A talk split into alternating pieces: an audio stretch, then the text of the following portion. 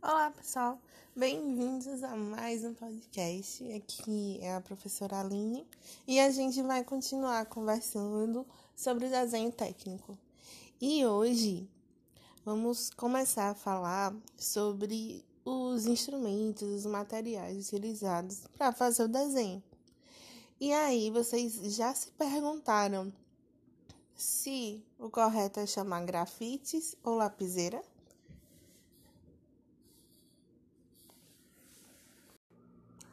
Pois é, então, vários instrumentos, né, a depender da região onde você mora, pode ter alguns nomes diferentes, tá? Mas a lapiseira é a forma mais comum, né, e mais correta, né, que a gente tem de chamar, né, o grafites, né? Pelo menos eu aqui, né, em Pernambuco, já no interior de Pernambuco, né, a gente chamava muito a lapiseira de grafites. E o grafites, na verdade, é a ponta, tá? Aquele 05, 07, 09, tá? Que a gente coloca dentro da lapiseira. Então, a ponta de grafite que é utilizada na lapiseira. E aí vem outra questão. Vocês já perceberam que na caixinha da ponta, né, de grafite, vem umas letras B, 2B, HB, 2H. Já perceberam isso? Aí, muitas vezes eu pensava até, antes né, de estudar, pensava até que era marca ou era alguma coisa de enfeite, alguma classificação, mas não sabia identificar direitinho. E na verdade, esse B, HB, é, só H, é a classificação da maciez da, do grafite.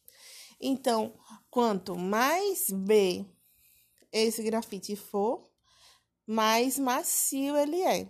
Então, mais fácil de borrar ele vai ser. Sabe aquela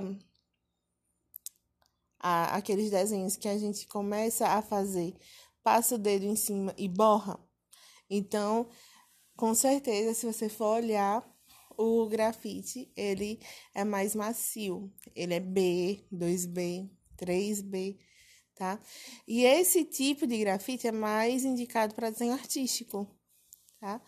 Já o H é um grafite mais firme. Então, aquele que a gente se escrever com força, pode até rasgar a folha, certo?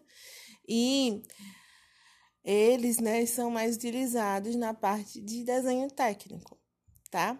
Mas eu só quero comprar um, eu não quero ter vários grafites. Então, o que que eu vou utilizar?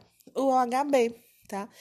O, a, o grafite HB, ele é um intermediário, ele não é tão macio a ponto de borrar com facilidade, e também não é tão firme a ponto de rasgar sua folha, certo? Então, observe aí a sua ponta da lapiseira, tá? O grafite que você está sendo utilizado, se ele é HB, tá? E aí, priorize o HB, tá? Para quando você começar a fazer seus desenhos técnicos. Certo, pessoal?